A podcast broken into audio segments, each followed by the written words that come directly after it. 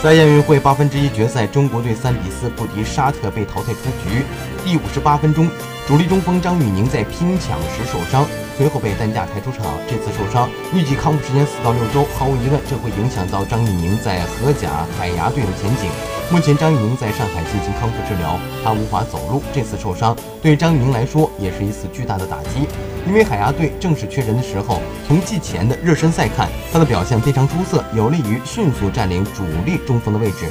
但这次受伤让他要在一个月以后才能恢复，这一期间会发生什么事儿，谁都不好预料。